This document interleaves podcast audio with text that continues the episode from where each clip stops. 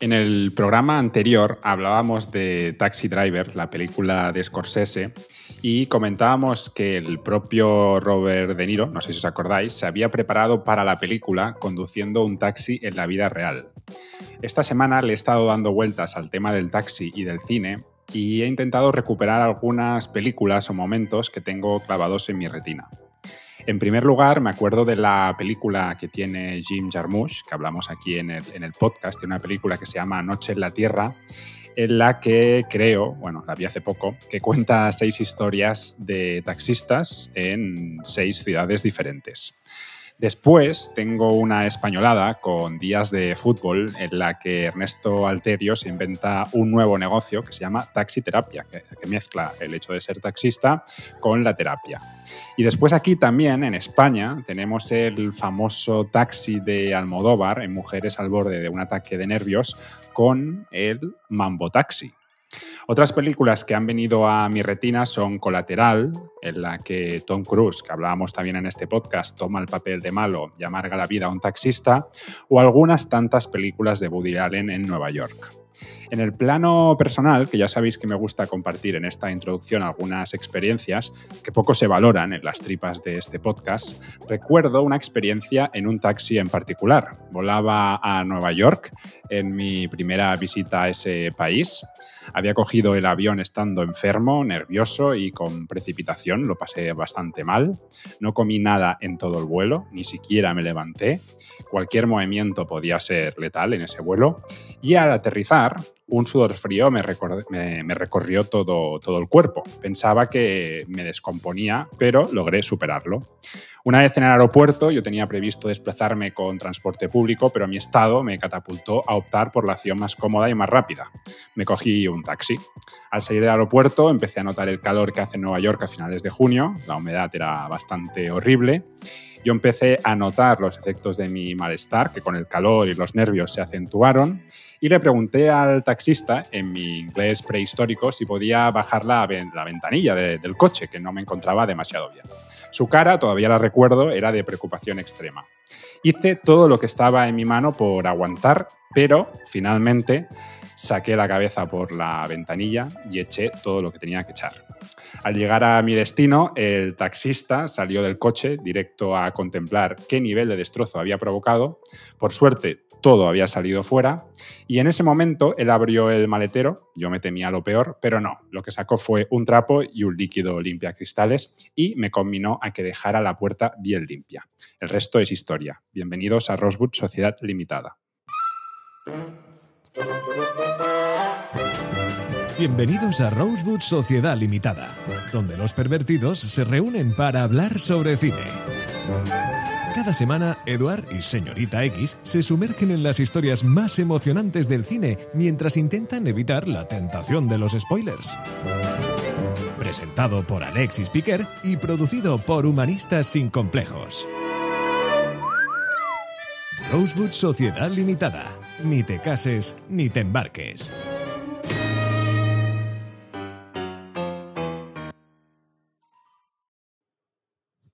Bienvenidos, chicos. ¿Cómo, ¿Cómo estáis? Pues muy bien. ¿Y tú? Yo bastante bien. Hoy bastante bien. Ayer estaba un poco peor, pero hoy bastante bien. ¿No estás malito el estómago? Pues eh, no, ayer estaba con la tensión muy baja. Me mareaba con facilidad. Sí, sí. De hecho, salí a correr y no, no aguanté. Me, me mareé. No sé por qué. Supongo que yo a veces anticipo los cambios de tiempo. Sí, pues ser, han bajado mucho las temperaturas. Que soy muy sensible, X, soy muy sensible. Ya, ya, ya. Después de la raba por, por, la ventanilla del taxi en Nueva York, ya, Cada vez está más elegante, Alexis. Pobrecito que tuvo un vuelo malo. ¿Te impresionan esas cosas o no? No. ¿Qué tal, Eduard? ¿Cómo estás? Que estás así con una sonrisa de, de malo de película de los 70 tus introducciones, en fin, maravillosas. Por cierto, la, expresión esa de me viene la retina, no la conocía, es, tuya, ¿no? Sí, ¿por qué? Graba la retina sí, pero me viene la retina no. Bueno, yo sabes que transformo. Al final, las palabras son herramientas a disposición de, nuestra creatividad, de nuestra ah. expresividad. Es el de los podcasts. Sí, sí, sí, sí. Hay que el es el tapias de los podcasts. ¿Tú estás bien o no? Un poco cansado hoy, pero mira, alegre con, la vuelta. Eh, he estado mirando estos días por recomendación del señor Cruz una serie del, acerca del tour. Está ah, en Netflix. Yo la tengo pendiente. Pues está mucho mejor de lo que pensaba. ¿eh? Es en el, en el lenguaje de Netflix, pero que tiene un punto, un punto Netflix, por decirlo de una manera. Pero me ha conseguido enganchar bastante. ¿eh?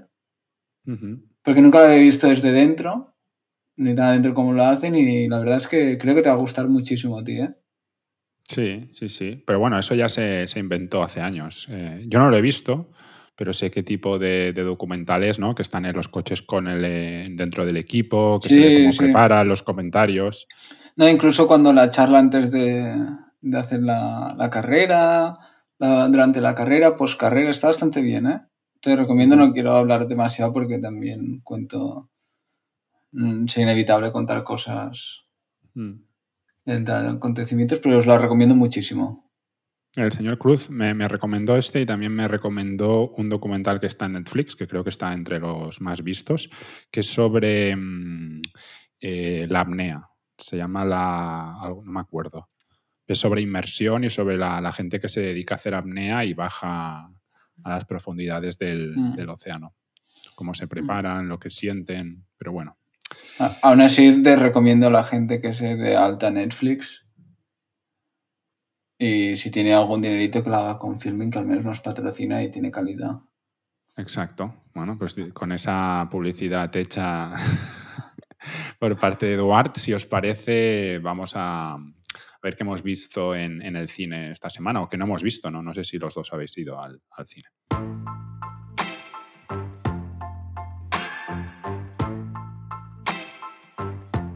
La cartelera.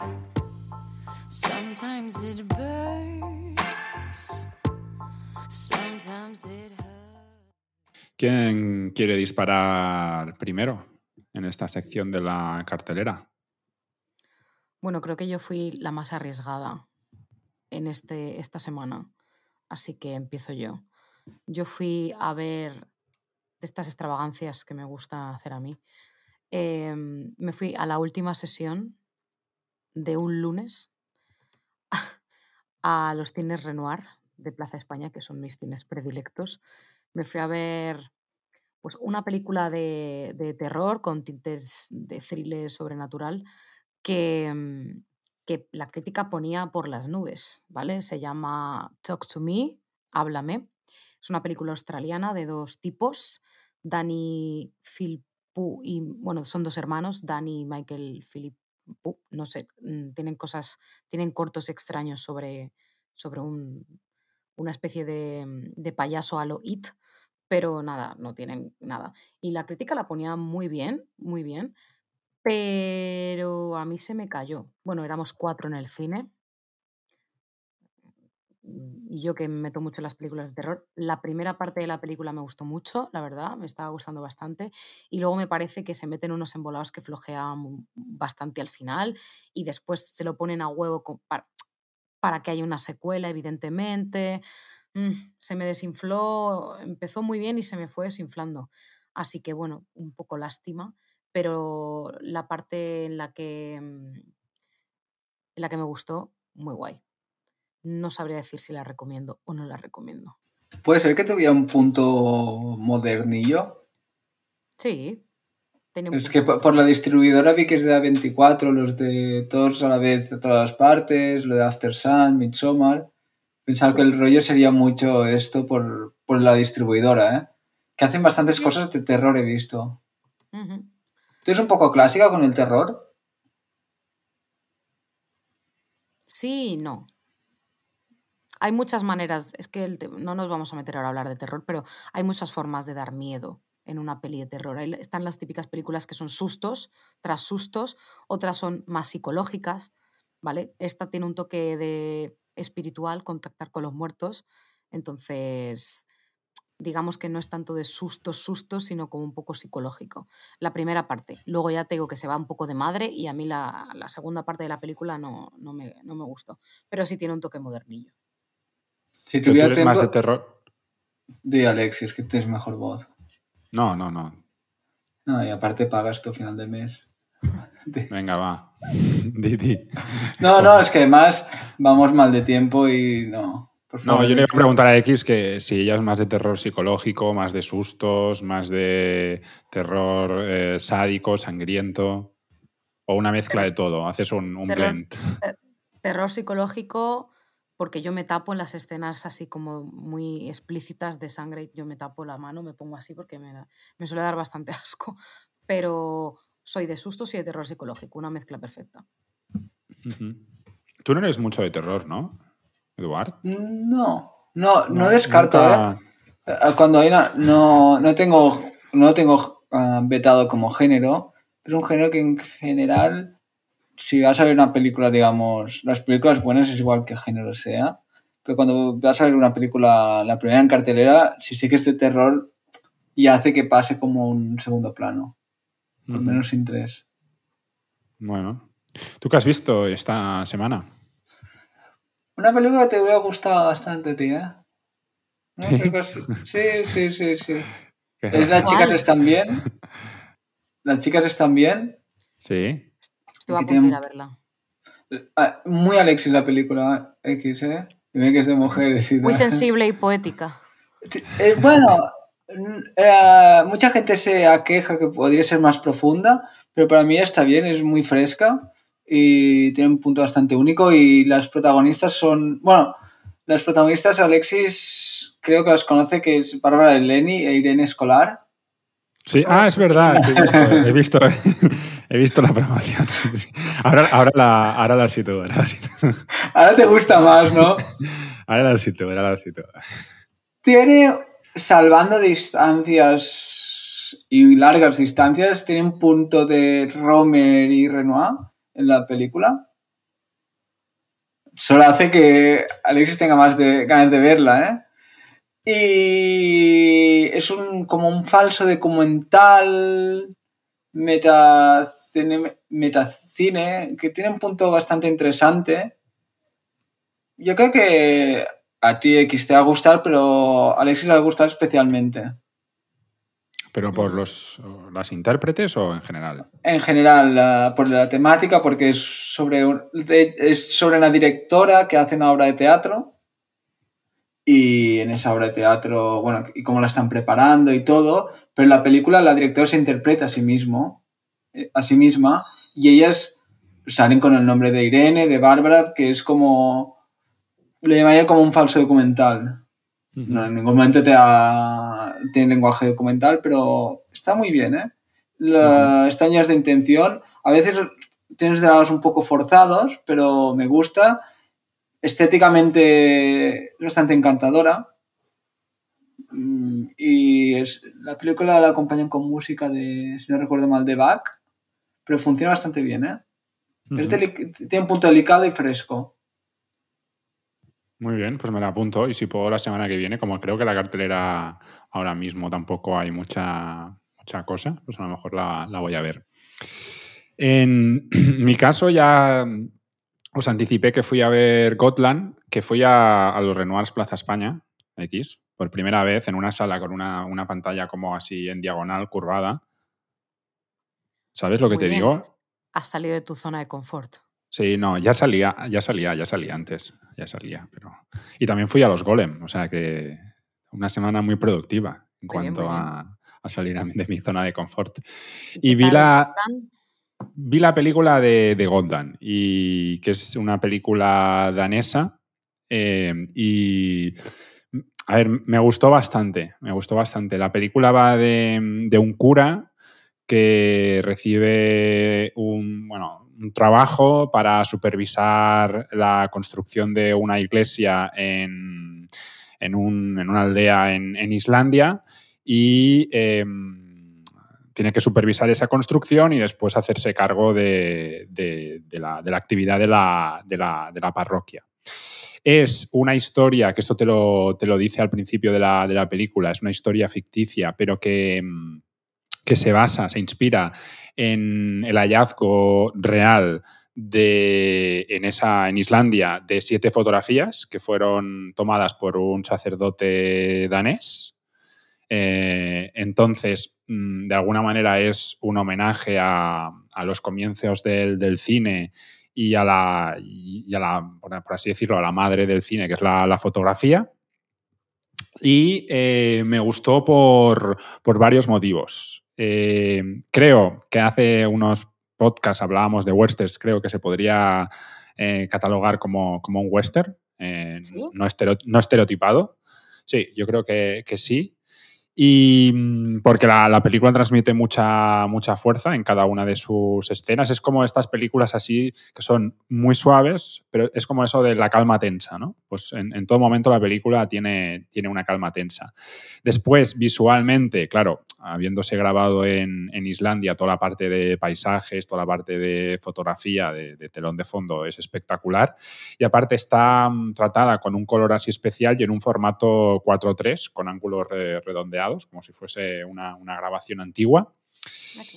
Y, y, y, por último está el, el protagonista, que es el, el, el, sacerdote, que a mí me gustó porque al final él hace como una especie de viaje iniciático. O sea, la película es muy, muy espiritual, muy religiosa. Y, y hace un viaje a través de Islandia acompañado de una serie de personajes que le, le van haciendo, o eso es mi interpretación, de espejo y le, le, provocan una transformación durante toda la, la, película. Entonces el personaje, el sacerdote que vemos al inicio de la película no tiene nada que ver a, con, el, con, el, con, el, final. Entonces, bueno, plantea una serie de preguntas que no, que no son fáciles de resolver a, a nivel ético, a nivel, a nivel moral. Entonces, Pero yo, invito... yo tengo una pregunta. Sí. ¿Hay exorcismos o no hay exorcismos? No, no hay. No hay, no hay. No, no. Bueno, hay exorcismos, pero eh, muy sutiles, muy sutiles. No hay un exorcismo como canónico. Sí, vale, sí. Vale. Así que bueno, invito bueno. a la gente a, a, verla. Creo que es del 2022 la película, lo que pasa es que la han estrenado ahora aquí. Muy bien. Yo también fui los Renoir, por cierto. Florida Blanca, ¿no? De los Renoir tuyos. Yo los Florida Blanca. Barcelona. Está muy bien los Florida Blanca. Pero que no sueles ir a esos cines, ¿no? Sí, sí, suelo ir a esos. ¿Sí? Ah. Sí, sí, pero sí, esos o los cines Antes ibas más, ¿no? Antes ibas más, ¿no? Sí, antes poco iba... A poco a poco bueno, te has aburguesado. No, al lado de ahí hay un sitio que voy a comer que está muy bien, que es el Santo Porchelo. Sí. Y como queda al lado, voy a comer allí a cenar y luego voy al cine normalmente. O ahí al revés. Ahí me invitaron a un viaje a mí, en ese... ¿Eh? Sí, sí, sí. Bueno, si os parece bien, como vamos fuera de tiempo, pasamos a, a la película.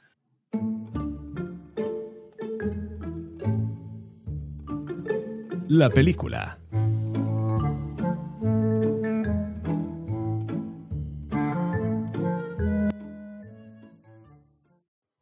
¿Con qué nos vas a sorprender hoy, querido Eduard? Me tocaba a mí. ¿eh? Espero que sea una broma. Me encanta ver la cara de, de preocupación tuya. Además, creo mucho. Que, creo que hoy nos vas a hablar de algo verdaderamente interesante, ¿no? Apoteósico. Sí. Sí, no, sí. a ver, si os acordáis, las últimas veces hablé un poco de la invención del cine hasta, hasta el precódigo de Hollywood, que la última vez es la de, la de Scarface, el terror de Lampa. Y sí. esta semana ya entramos, que es, yo os dije que era una época coetánea al precódigo de, en Hollywood, que es la, la, el cine sonoro. Que es cuando entra el cine sonoro ya, sincronizado. Ya se va poniendo interesante la cosa. Ese fue un momento importante, ¿no? Entiendo. Hombre. Hombre, importantísimo. De hecho, hay varias películas que hacen referencia a cómo se acaba. Claro. Y hemos analizado. Y hemos analizado muchas en la FEM Fatal, de antiguos eh, grandes personajes del cine mudo que se quedan atrás cuando el cine sonoro. ¿Podrías, ¿No hacer, una, ¿podrías hacer un apartado de cómo afectó a la FEM Fatal el cine, el cine sonoro? Algo ya hemos hablado de dos, de dos personajes femeninos, Sí. yo creo al menos. Ya. Veramente sí.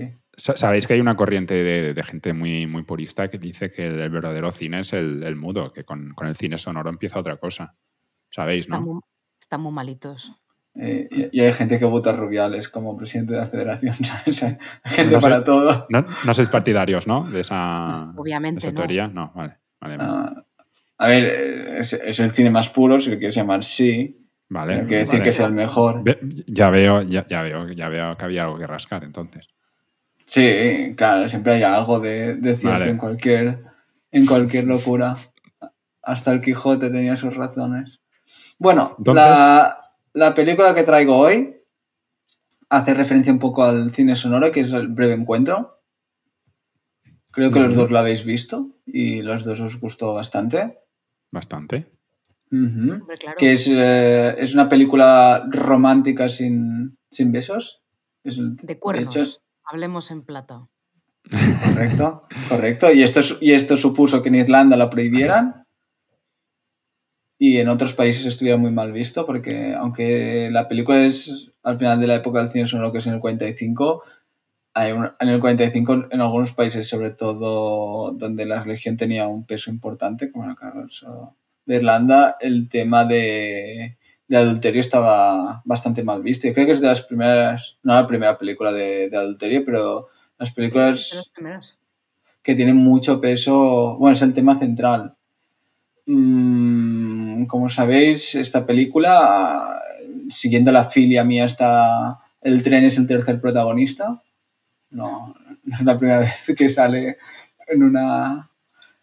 En una apartado de la película y, Bueno, y la va sobre. del tren, ¿no? Má- Más que el tren, la estación, ¿no? Tal vez. Sí, sí, sí, sí. Además, fue muy raro porque aún estaban en guerra cuando lo grabaron y lo tuvieron que hacer toda la película de noche. No me acuerdo el nombre de la estación, pero sé que tuvieron que hacer toda de noche porque, claro, no saltan las alarmas de, de, de seguridad y todo esto porque están en plena guerra aún.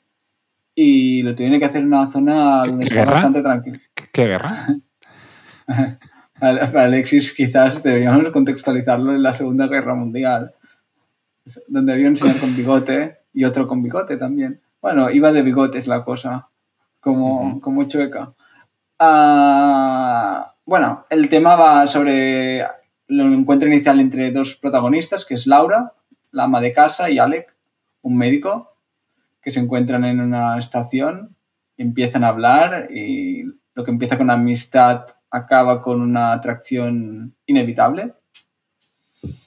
Va avanzando la tentación, hay un momento de despedida y, y crítico.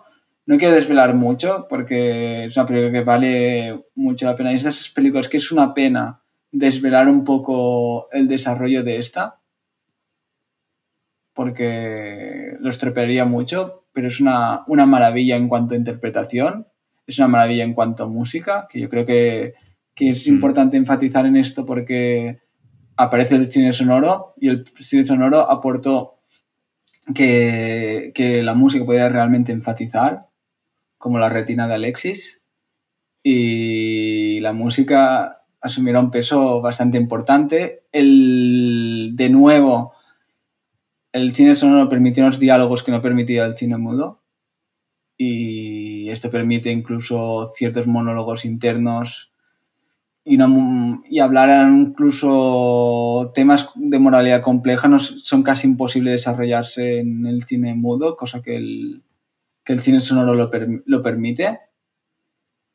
Y los diálogos son exquisitos, los silencios aún más, cosa que, que una cosa que se pierde mucho con el cine sonoro es el con el cine mudo es en los silencios gracias al cine sonoro aparece un, una herramienta que es maravillosa que es todo el cine todo, todo el tema de, del sonido y los silencios yo le, yo le diría que es una, unas grandes obras maestras de, de esa época ¿vosotros qué os parece? A mí me gustó mucho pero después de volverla a ver, mmm, no sé si es porque soy mayor, cuando la vi, pero pensé, ¿de verdad tiene el toque naif como que nos intentan vender? O sea, ¿es todo como tan inocente y tan tal? ¿O, ve, o pensáis que...? Estamos hablando de sociedad inglesa, sociedad reprimida, de los años 40 y ella es ama de casa. Yo creo que sí. Que es inocente. La intención. No, más que la intención, los personajes, yo creo que se refiere a X. Como que, que no. Pero los personajes tienen un sentimiento de, culpabilidad. claro, de, aquí el punto naif. ¿Y qué? Pero, pero siguen. Bueno, eso no es naif. Pero como que hay poco a poco, como que de repente se ven envueltos en. ¿Sabes? Como que hay, no, es que no, no lo he visto venir. Bueno, yo creo que podía pasar. Yo creo, yo me imagino dos provincianos mm, también. Hostia, otra vez dos provincianos. Eduard, mm, basta. Vale, no toco este tema. A ver, además está en un género que es un género muy complicado, es el género de las malas películas por excelencia, que son los dramas románticos. Es el género donde da grandes películas como Titanic, Moulin Rouge, Ghost, Diario de Noah, y o, Dirty Dancing, Pearl Harbor, Leyendas de Pasión. He cogido siete, siete, almas, he cogido realmente las, las películas más votadas de, de, este género y este género da esto. Es un género difícil de hacer una buena película. Es el género fácil para hacer un taquilla, pero es el género difícil hacer una buena película. Porque un drama puro es fácil sacar algo, pero un drama romántico es muy difícil. Y ya nos digo si tenemos en cuenta que encima es un poco melodrama, porque tiene este punto sentimentalito. Pero, mm. pero por eso la película yo creo que está muy acotada. De hecho, es una película relativamente corta y, la historia tampoco tiene un gran desarrollo. O sea, es como coger una, instantánea en, el, en, el, tiempo y explicarla pero no, no, no, tiene, no, tiene, mucho más. O sea, lo que pasa es que está muy bien hecha esa, esa, instantánea, ese momento en el que los dos protagonistas deciden, deciden empezar una, pero, historia pero para, para, empezar, eh, evitaré utilizar palabras peligrosas. Muestra a estas personas buenas, estos tipos ingleses claros, estas personas de clase media, Sí, como muy, muy pulcras. Pero que explora, que son personas muy estándares, por decirlo de alguna manera, y explora sus emociones y sus dificultades morales, pero de manera sobre todo muy sutil y, poderosa. Y con el tono, el ritmo, incluso la, la, dirección visual que le da la película, lo hace para mí muy convincente, que yo discrepo cuando decía es poco creíble, para mí es muy convincente y emocionalmente muy rico. Hay momentos, para mí, para mí, ¿eh? devastadores y, insisto, dolorosamente creíbles. ¿Te parece muy emocional la, la, pregunta? Ah, la pregunta, La, la, película. Ah, sí. Realmente sí. Eh, es, una película romantiquísima. Es del top 5 de películas románticas para mí.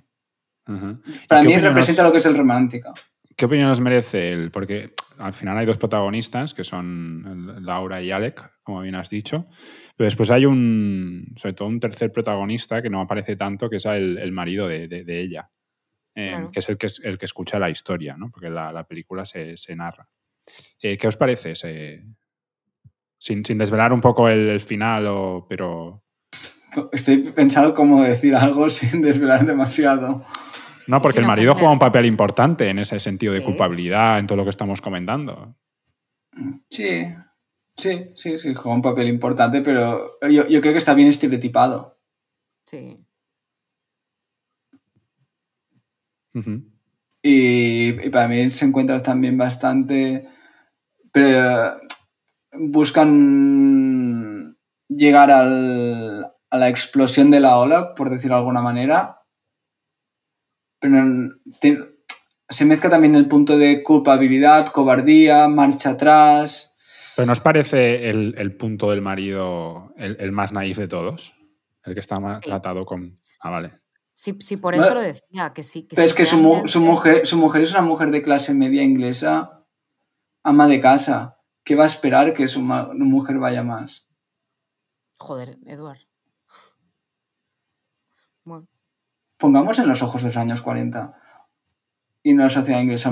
ama, ama, de casa de sociedad media inglesa no, no espera que es que la sociedad no estaba preparada para que, y además, todos los estereotipos que dan el cine, la literatura de la mujer de esa época, sobre todo la mujer de clase media, no la, no la princesa, no la reina, no la, la mujer de clase media de esa época era mujer que era calladita, sentadita y, le preparaba el coñac a su marido.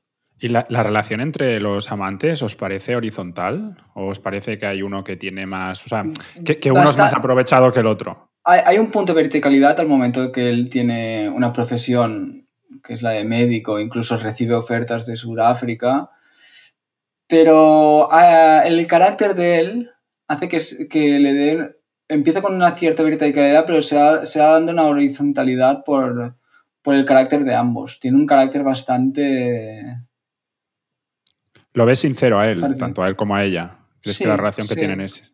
No, no, busca alimentar su ego, no tiene un problema entre las piernas, no es algo de un problema entre piernas, es algo realmente emocional de corazón.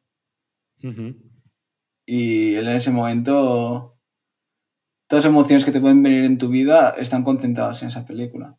Bien, que por cierto, el, otro día en el pasado programa hablábamos de, mm, tu sección, Eduard, de remakes y secuelas. Creo que esta película es remake de un, breve relato eh, muy corto, de no sé qué año. Ahora no lo tengo, pero lo leí el, otro día. Yo, yo, sé que hicieron a los años 70 que salía mi enamorada Sofía Loren. Hicieron un remake de eh, esta película, sí. Sí, pero, para tele, pero, no sabía que, que, estaba basado en otra. No sabía. Anterior. Pasa que la, relación era muy, muy débil, pero sí que es verdad que hay un, yo hay un sé que está basado, que esto lo leí, ¿eh? no, no, sabía así de memorias, lo leí, que está basado en una, en una novela, la de, la de Noel, de, de Noel Cobar, en inglés, que se han dicho varias películas suyas. Anda pero no sabía, no sabía nada más. ¿eh? Pues de esa adaptación de Noel Cobar se, hizo una, película de la que se inspira Breve Encuentro. Si, no me equivoco, ¿eh? lo leí en su momento, pero no, no tomé nota. Puede ser, puede ser, puede ser, no. Bueno, pues si os parece bien, tú, tú no tienes ningún comentario más, ¿no? Sobre la película. Es que tengo miedo de estropearlo. Están filming, hay que recordarlo, que esta, esta sección está en colaboración con, con Filming. Está, patrocinada. Exacto, sí, sí. Que aparte de lo de filming, aprovechamos ya para poner la, cuña publicitaria. Hasta ahora esto, este podcast ha estado en el canal de podcast de Humanistas sin Complejos, pero dentro de un mes, o sea, a finales de septiembre, tendrá su canal propio. Entonces, durante estos programas que vienen lo iremos anunciando de hecho, en, lugar de tanta introducción, podría decir esto en el siguiente programa, cosas útiles, y, que tendrá su propio, su propio canal en, un mes. Si os parece bien, cerramos y vamos a, la sección de, bueno, llamamos de juegos que yo hago para turnarme con Eduard. ¿Sí? Di. No, no, iba a decir que como curiosidad, como actor, Noel Cobar iba a interpretarse, bueno, iba a hacer de, de Alec en la película. Y él se propuso, no sé cómo, no sé por qué al final no se dio. Y la protagonista, Laura, que, que no me acuerdo como Celia Johnson, mm, no estaba convencida de, del papel ni de la película y al final se sacó se sacó una obra maestra sin darse cuenta. Ganó varios premios, ¿eh? Por esa película. Cerramos la película y vamos a, juegos, a game.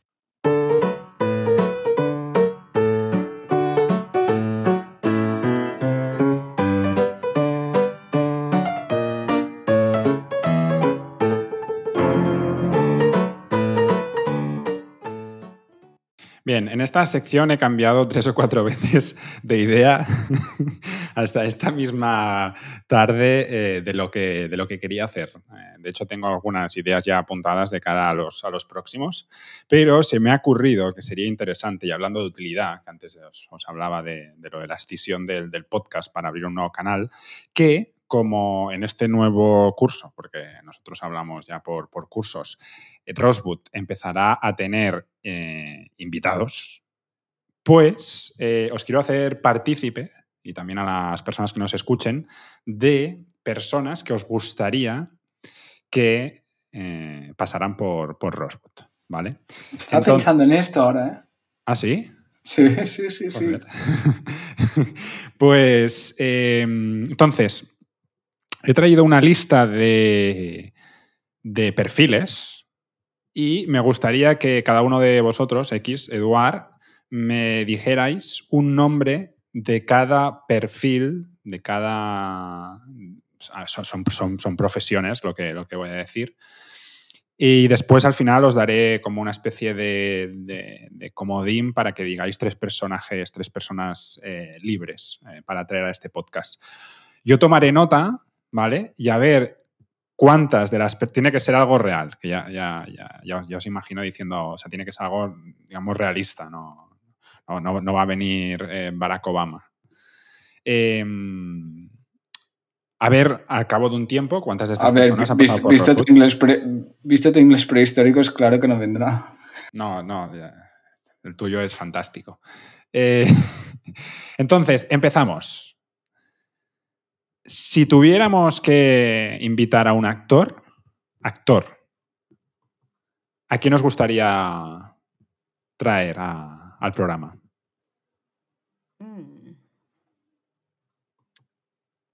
Qué difícil. No, os he dicho nada antes porque quería que fuese espontáneo. Sí, no es tan. Es muy. Nunca puedes permitir permitirte hacer algo espontáneo y que sea rápido. No sé, ahora. Ya hay mm, quejas por parte de Eduard. Sabría que había quejas porque no lo porque no avisado ¿Tiene antes. ¿Tiene que estar vivo? Sí, sí, sí. bueno, ya estamos acotando. Y próximo también. Si es, si es para traerle un programa, a no ser que hagamos Ouija. No, tenéis claro a quién traeríais. No. no sé, me viene Larry David ahora en la cabeza. Pero no sé, no sé. No es muy realista. Vale, pues esto es. Este Mira, sí, ya sé quién traería. Ya sé quién traería. ¿Quién? Pero que diga primero. Que diga primero X. ¿Tú quién traerías X? Eh, vale, yo para darle un poco de juego, no es que me guste mucho su filmografía, porque no, pero yo traería a Alex de la Iglesia.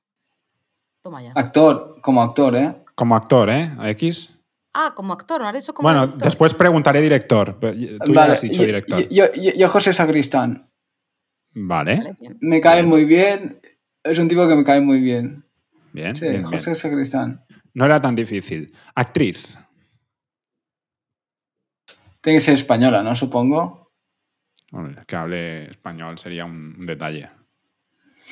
Eh, actriz. ¿Por qué, pienso en directoras todo el Puede no ser española y que hable español también. Sí. Claro, me viene Bárbara Leni, ya que estamos puestos allí. Mal se me dan los mm. juegos que impliquen nombres. Mm, Penélope Cruz. Bien, bien, bien. Yo traería a Bárbara Leni. En la cabeza siempre me ha gustado. Ahora, director X, tú ya has dicho Alex de la Iglesia. ¿Y tú a qué director traerías? Estoy seguro que tienes algún nombre claro, en mente. A mí me viene Carlos Bermud. Bueno, bien. Más que nada porque ya estoy centrado con la película Magical Girl, no me es fácil. Pero ¿por qué te preocupa mucho tirar de improvisación, de instinto? Es como... No, porque tengo mala memoria. Muy buena memoria a plazo, pero. directora, directora. Carla Simón.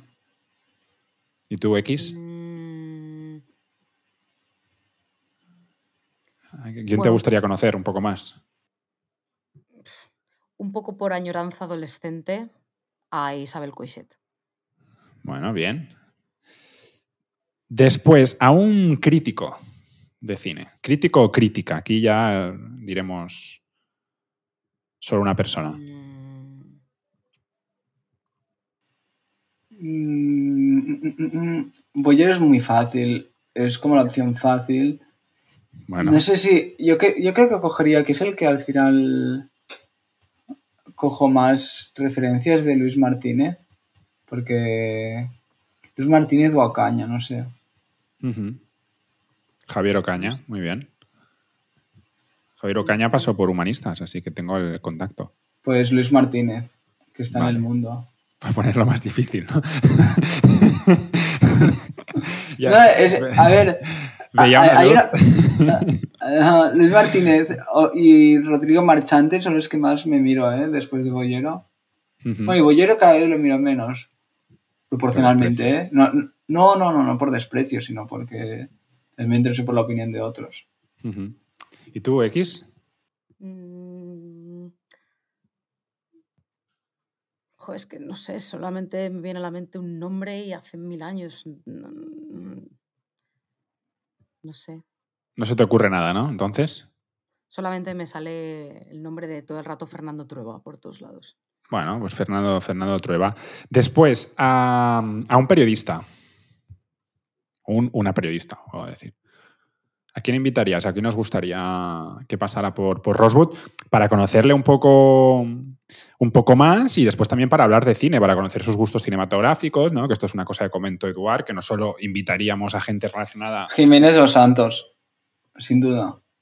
¿vale? Pero nos haría un traje, es el problema. A nosotros, Eh, al podcast. Sí, sí. Nos queda grande. ¿Y tú, Mm. X? Dile Francino no. si quieres tener contento a Alexis. Por- no, por decir una mujer. eh, Carme Chaparro. Periodista deportivo. Ni idea. Es otro, No otra tengo profesión.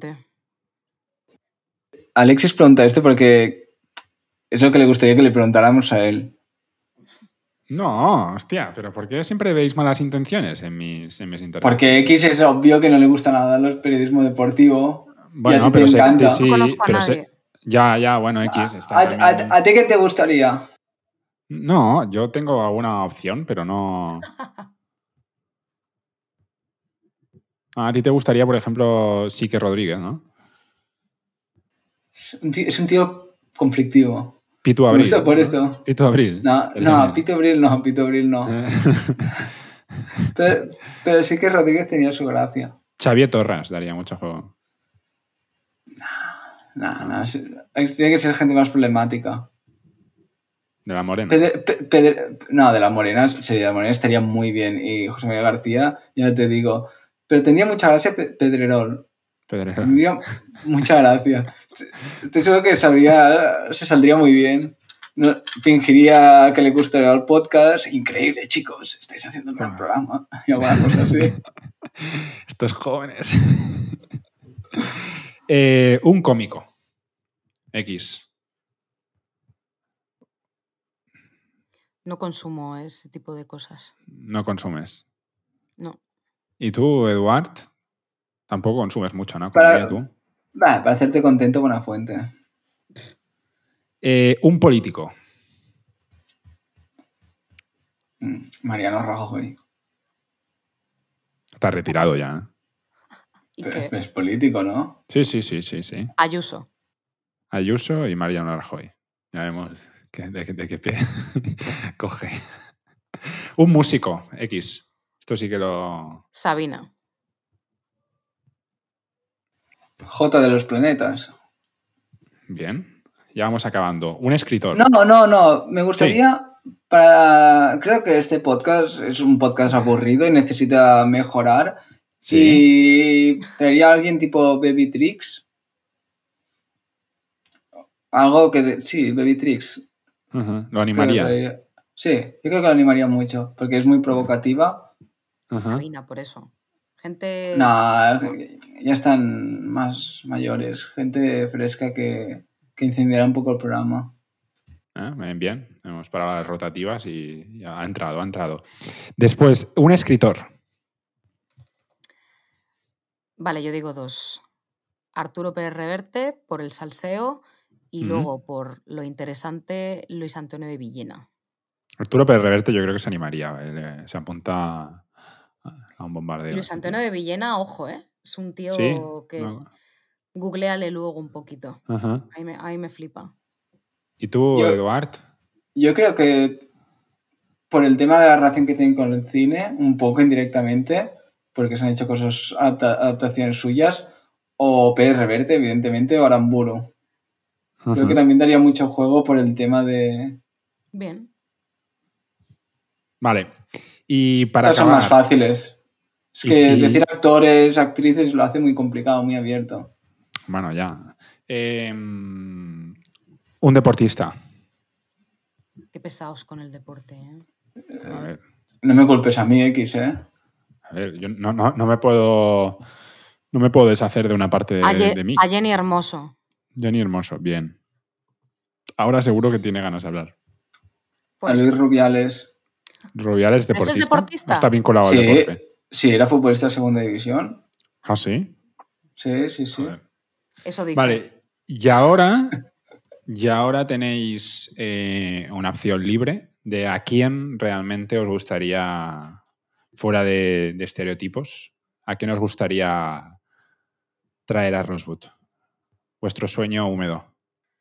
Mm, es que Alexis. Somos alguien muy polémico. Estos silencios los puedo cortar, tranquilos. Y, y parecerá que tenéis mucha más rapidez mental. Espero. Vale, yo por mm, darle publicidad y también un poco por el salseo, para empezar, a Ibai. ¿Ese no ¿A es Ibai Llanos? ejecutivo? Sí, claro.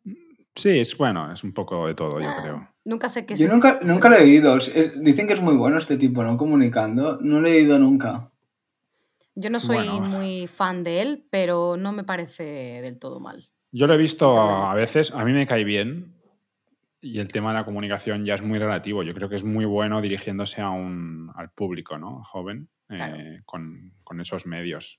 Ahora no es Gabilondo, Claro, ¿sabes? obvio, obvio. Pero ha, pero ha hecho las cosas muy bien. Bueno, ha abierto todo un, un- un nuevo mercado. Y, ha- y hace negocios con Piqué, que seguro que son todo transparencia. Vale, yo también traería al. que sí que he leído algo de. Es que yo leo. Realmente de deporte y cómicos y tal no leo nada, pero luego leo cosas un poco extrañas. Traería mm, a Manuel Borja Villel, que es el, el director del Museo Reina Sofía. Tío majete que tiene varias, varias cosillas por ahí, a ver qué nos cuenta. Buena También es propuesta. historiador, obviamente, de arte. Buena propuesta. Pensad que todo lo que decís es, es son los que van a venir, ¿eh? O sea, vamos a ir a por esos. O van a venir ellos también, de la repercusión que tiene este podcast. Yo tengo uno ya. ¿Sí? Nicolás Maduro. Vale. Ah, muy bien. Tendría mucha repercusión en el podcast y nos sorprendería algunas de sus respuestas. Ujú. ¿Realme- ¿Realmente te gustaría hablar con él de cine? Sí, sí, sí, sí. Sí, sí, vale, vale.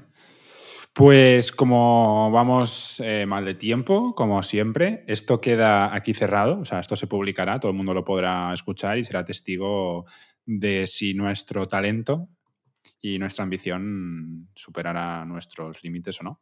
Seremos, seremos testigos de ello. ¿Cuándo vienen invitados, Alexis? A partir de septiembre. O sea, a partir de mañana. ¿Tú tienes, tú tienes capacidad además de arrastrar invitados. Bueno, no sé si tengo capacidad, pero lo intento. Y tendrán que hacerlo desde también en remoto, conectarse los tres Sí. con un micro. Sí, esa es una cosa que... Estaría bien que grabáramos aquí en Barcelona. Sí, mientras no, bueno, seguramente tendría que ser en Madrid porque somos mayoría eh, y para no hacerlo en una ciudad provinciana. Eh, entonces, Lo- lo- lo- lo- No hay nada peor que, que- que los Se nuevos. la tenía ¿eh? que devolver en algún momento. un, un tipo que ha vivido en Barcelona toda su vida, pero bueno. bueno, eh, no, a, a finales de septiembre vamos a, a empezar eh, y vamos a intentar traer a, a muchas de las personas que, que acabamos de decir.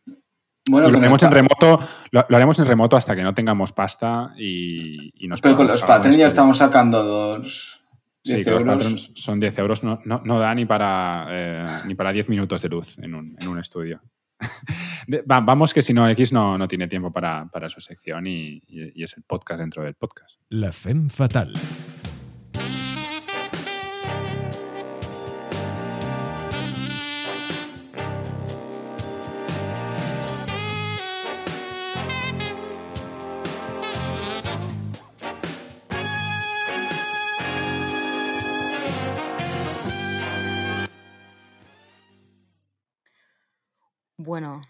Visto lo visto, las alabanzas, las grandes alabanzas que recibimos en el último podcast, dentro del podcast, cuando hablamos cómo, cómo le gusta a la gente Tarantino, ¿eh? pues no me ha quedado más remedio, me he visto en la obligación de, de seguir con Tarantino y uno de mis personajes favoritos, sin lugar a dudas, que no es ni de lejos mi Wallace, sino Kill Bill.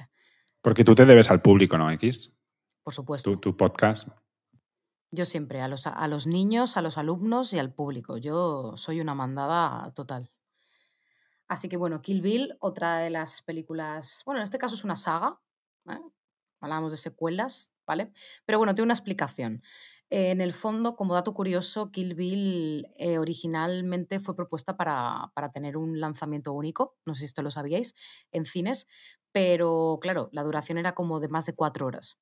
Por lo tanto, por ahora a lo mejor no hubiera sido tan arriesgado, ¿no? Pero bueno, en aquella época se dijo que, eso era una barbaridad y que mejor separarlo, también un poco yo creo que por cuestiones de marketing, en dos volúmenes, Kill Bill volumen 1, que fue, que fue estrenada a finales del 2003, y Kill Bill volumen 2, que fue lanzada en el año 2004.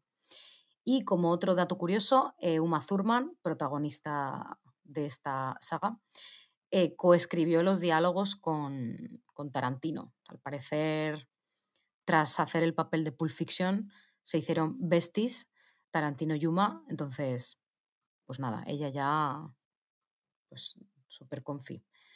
Entonces, bueno, hemos titulado a esta Femme Fatal, la Femme Fatal Guerrera.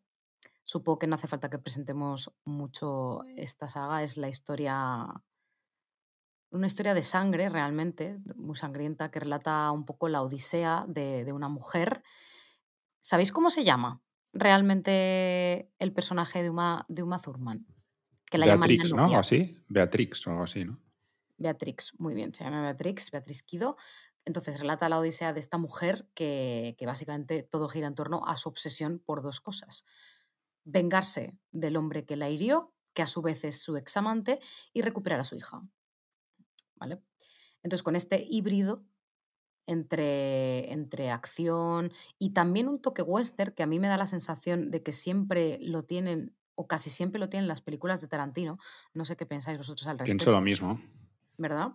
Sí, sí, coincido. Eh, sí, aquí además hasta uno de los personajes tiene, vive alejado en el desierto con un gorro de cowboy. Tiene ahí como una extraña obsesión.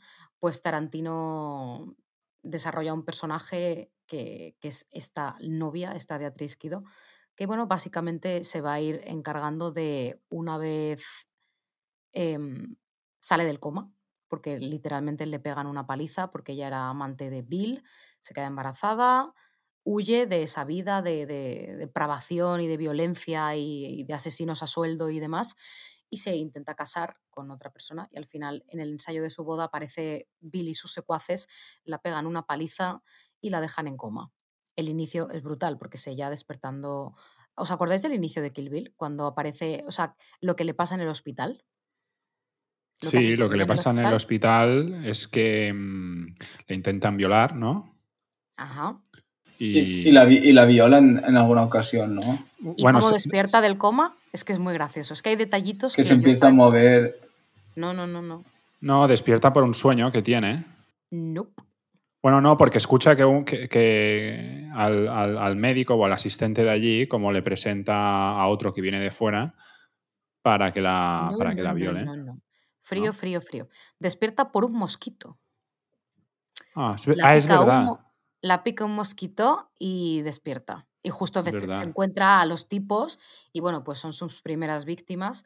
Luego ya va arrastrándose ahí con la silla de ruedas. Entonces, bueno, pues curioso, ¿no? Que, que Uma Qué memoria, macho, las vi ayer y no me acordaba. Es que es curioso, es que es, hay datos que yo tampoco me acordaba, pero lo del mosquito me pareció sublime.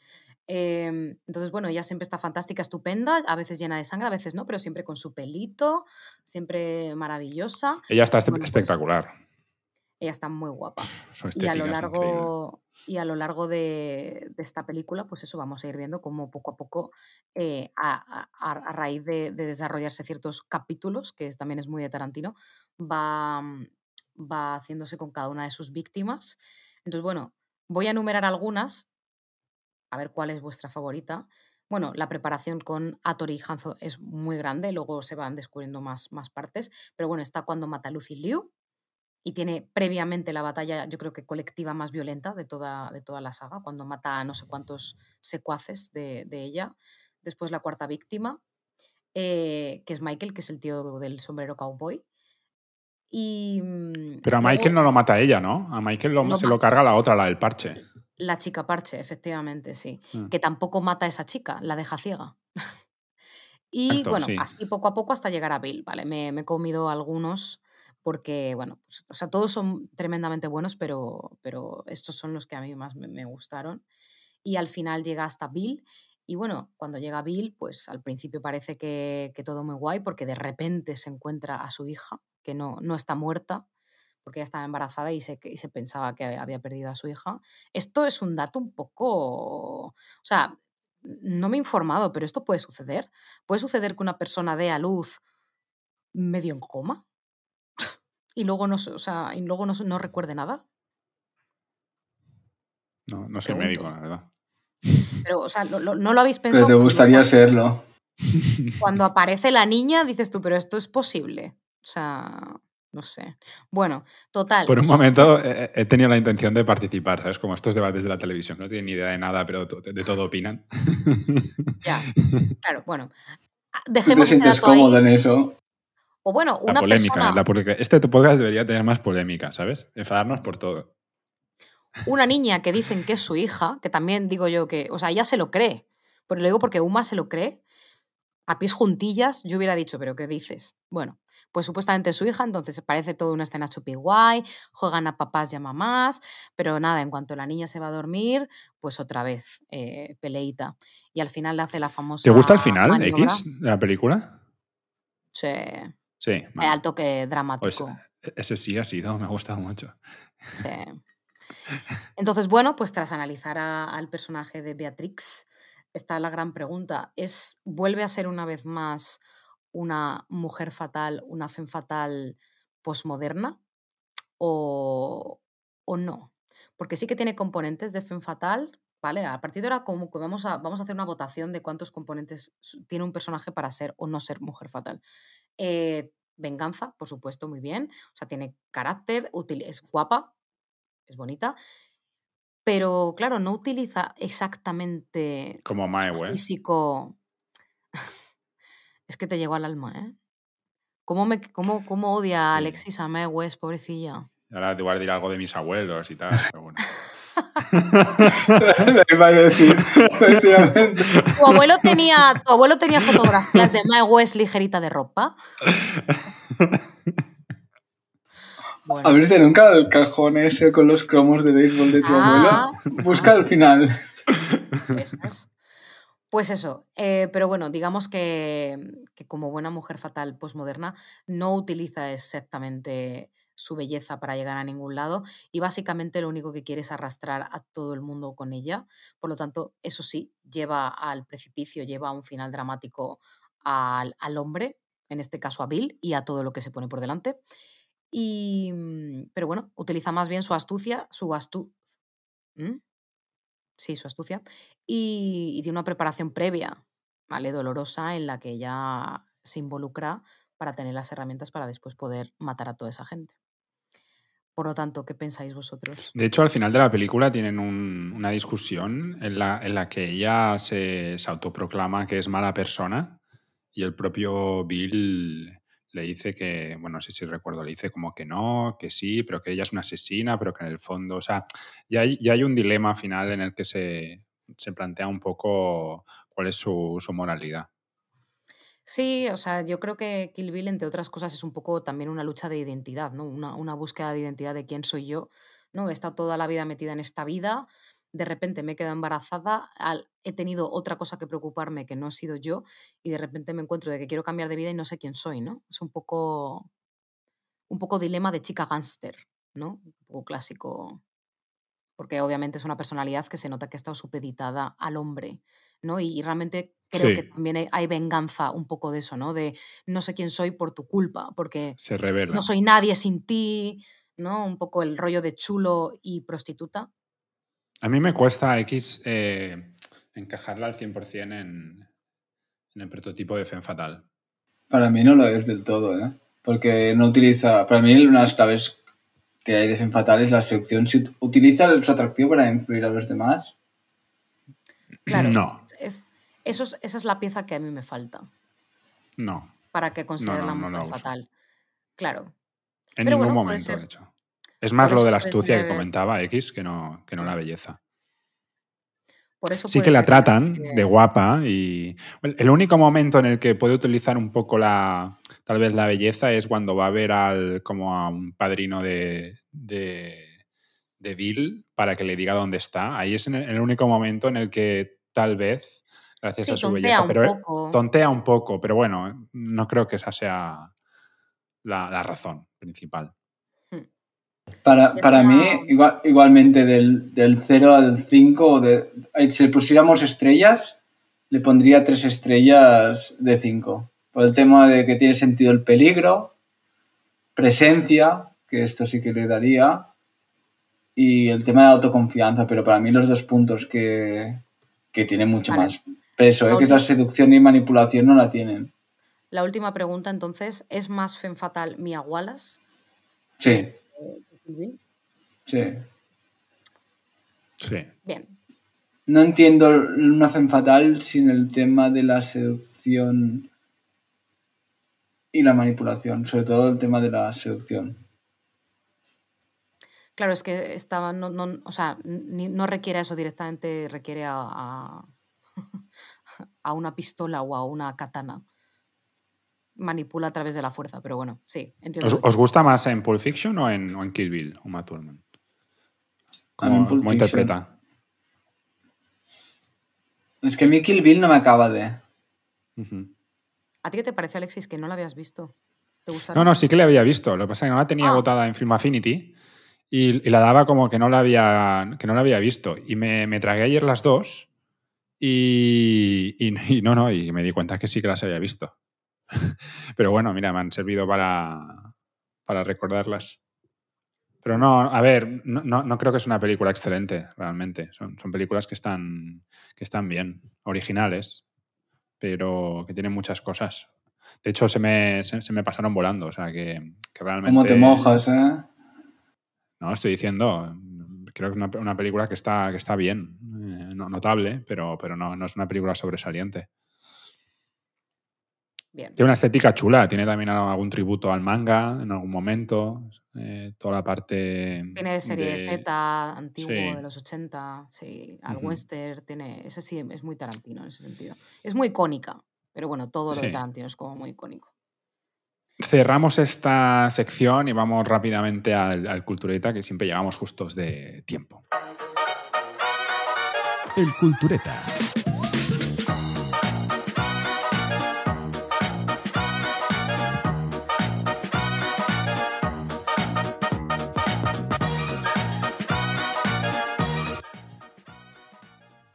La semana pasada os, peli- os- os pedí una, una película que em, en su momento, cuando la visteis por primera vez, la, nos había gustado.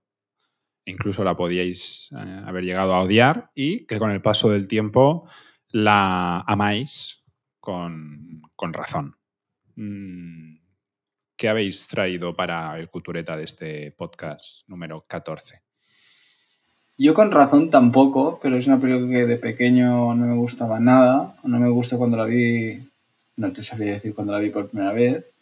Pero a raíz de la conversación que tuve con el señor Cuenca la semana pasada, eh, estoy de acuerdo. Es Alicia en el País de las Maravillas. Es una película que, que la odiaba de pequeño, no me gustaba nada. Sí la volví a ver y es una película que la verdad es que está, está bastante bien, ¿eh? Normal es que de pequeños no la entendemos y nos parece un poco turbia, pero no sabemos por qué. es, es que verdad. Es como ver haciendo, jugando a médicos que hablábamos antes de médicos a nuestros padres, no sabemos qué está pasando allí. Pues pasa un poco Sí, lo mismo con el Alicia del País de las Maravillas. Es un, para mí fue, permíteme la licencia X, un error a venderlo como una película para niños, desde Disney y, y darle este libro a los niños como un libro para ellos. A mí- Totalmente. Eh, Lewis Carroll y Alicia en el País de las Maravillas es algo bastante complejo, bastante turbio. Pero bueno, pues Disney ahí, pues una vez más quiso hacer su versión, un poco edulcorada, vainilla, pero. eh. Pero bueno, a mí Lo también- empeora. Lo empeora. Que, lo haga Disney y lo quiere edulcorar, yo creo que lo empeora. Bueno, tú, Alexis. Yo realmente tenía una primera propuesta eh, por una intuición, y, pero no me ha dado tiempo a, volver a verla, que era, quería volver a ver Vicky Cristina Barcelona, que es una película que en su momento no me gustó nada, y no sé por qué tengo la sensación de que si la vuelvo a ver tal vez me guste más, puede que esté equivocado, pero no me ha dado tiempo. Y entonces traigo una película que en su momento no es que no me gustara nada, pero sí que creo que no la valoré la primera vez que la vi eh, lo suficiente. Y ahora, en cambio, es una de mis películas eh, favoritas, que es Barry Lyndon, de Kubrick. Sabes ganarme, ¿eh? con, con- con una cosa así, con una cosa, ¿eh? Hasta me podía escuchar tus introducciones otra vez. He ganado, he, he- he ganado un- una Has- bala. Has, has blanqueado, has blanqueado tu introducción. yo también, La- yo también contaba con esa película, ¿eh? ¿Qué Porque Edward dices? estuvo muy pesado. Sí, sí, sí, sí. Hostia. O sea, Edward creo que, bueno, hizo, el- o sea, fue nuestra lucha primera, yo- de las primeras luchas yo creo que sobre el cine, sobre los primeros encontronazos, que yo no quería ver Barry Lyndon porque no sé por qué, por diversas cosas, la había visto a medias mil veces, luego al principio la había visto doblada en español, me regañaron tanto que ya no quería verla, la tenía como una manía, pero finalmente la vi, por supuesto, pues muy bien. Bueno, pero continúa, perdón. Y mire que no soy obsesivo, ¿eh? No, no, ya está, X. eh, Barry Lyndon. Ah. no. Vale, bueno, pues yo hablando de cosas también como míticas, no es que no exactamente no me gustara, pero me las tragué relativamente pequeña y evidentemente no entendí nada y me parecieron muy extrañas y finalmente en la adolescencia ya las vi y me, me enamoraron, es toda la, la, la trilogía de, bueno, ahora saga, de Matrix, sin contar la última, ¿vale? Vi la última yo y, X. eh, Qué horror. No, no, no vamos a hablar de eso, ¿vale? Vamos a hablar sobre todo de la primera, de la primera y si acaso de la segunda. Pero sí, es una saga, es una trilogía, porque la cuarta no la cuento, que me parece espectacular y es, es, una, es de culto y, y- y que no entendí en su momento, evidentemente. Pues estas son las propuestas y para la semana que viene os pido, volvemos a algo un poquito más, más simple pero muy profundo y que sé que os va, os va a gustar porque ha salido este tema en este podcast, en los primeros episodios, que parece que haga mucho pero, pero tampoco es, es tanto. Es un ensayo sobre la vejez. Una película, Vale, ensayo sobre la vejez. vale. ¿Vale?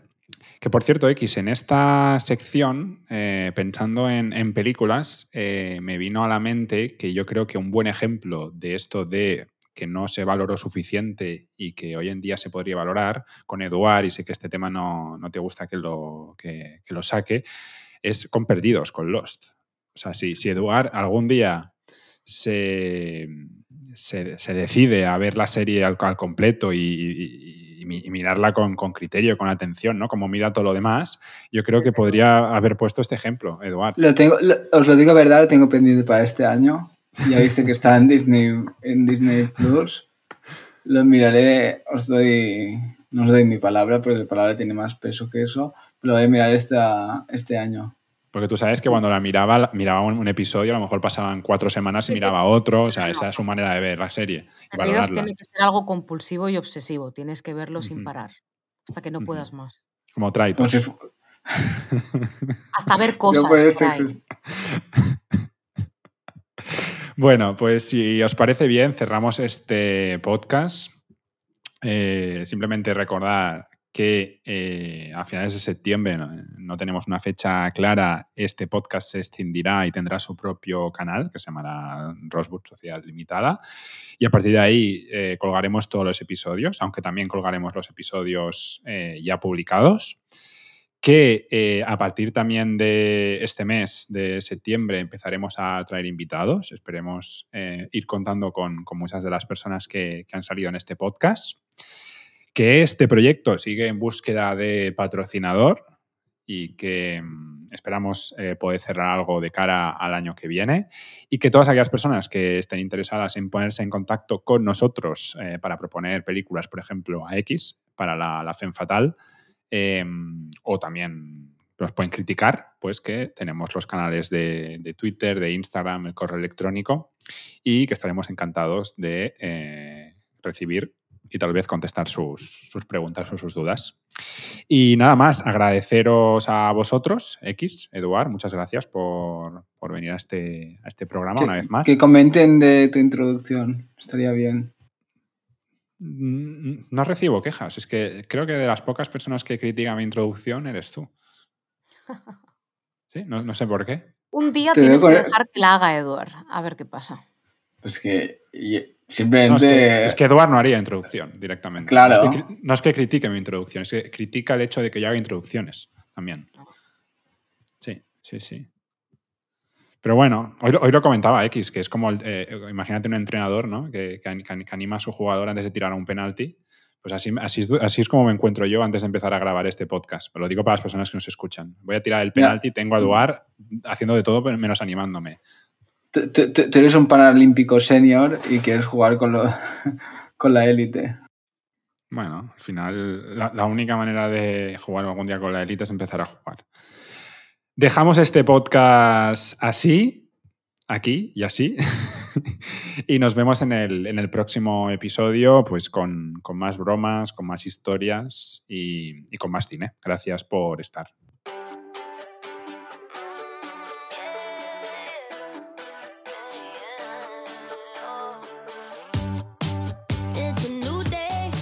Rosewood Sociedad Limitada, un podcast de cine sobre cine.